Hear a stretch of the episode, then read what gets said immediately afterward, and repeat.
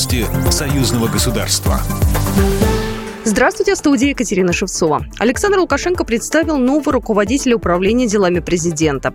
Им стал Юрий Назаров. Ранее он занимал должность вице-премьера, курировал вопросы машиностроения, нефтехимии, деревообработки и науки. В 2010-2013 годах Назаров уже работал в управлении делами президента в должности заместителя управляющего. Вместо Юрия Назарова должность вице-премьера занял Петр Пархомчик. Президент напомнил, что одна из главных задач, которая перед ним стоит – импортозамещение, причем во всех сферах. Однако это не значит, что что Беларусь закрывается от всего мира. Здесь по-прежнему готовы сотрудничать и есть что предложить.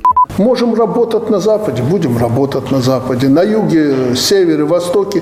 Где только мы нужны, где нужна наша продукция, везде надо работать. Ну что мы экономику гигантскую имеем, как Россия? Нет. Экономика компактная. То, что производим, нужно. Везде нужно. И продовольствие, и удобрения минеральные, особенно сейчас. После встречи с главой государства Петр Пархомчик рассказал, что обсуждались вопросы инвестиционной политики, в том числе по 20 совместных с Россией проектами по импортозамещению. Актуальные вопросы сотрудничества в газовой сфере обсудили на встрече в Санкт-Петербурге министр энергетики Республики Беларусь Виктор Каранкевич и председатель правления ПАО «Газпром» Алексей Миллер. В переговорах принял участие чрезвычайный полномочный посол Республики Беларусь в Российской Федерации Дмитрий Крутой, сообщает пресс-служба Министерства энергетики Беларуси.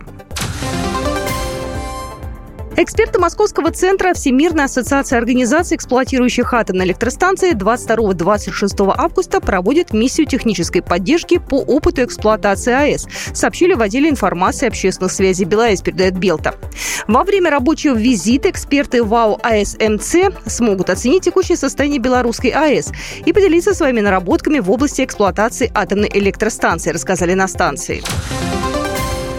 В создании российской орбитальной станции могут принять участие дружественные страны, заявил новый глава Роскосмоса Юрий Борисов. По его словам, перерывов в пилотируемой российской программе перехода от МКС «Кросс» не будет, сообщает ТАСС. Он также заявил, что российская орбитальная станция фактически сможет служить вечно. В числе первоочередных задач Юрий Борисов также назвал планы по коммерциализации услуг ракетно-космической отрасли с упором в части, касающейся космонавтов, проведение научных экспериментов и наращивание орбитальной группировки России с переходом на конвейерный совместное производство спутников.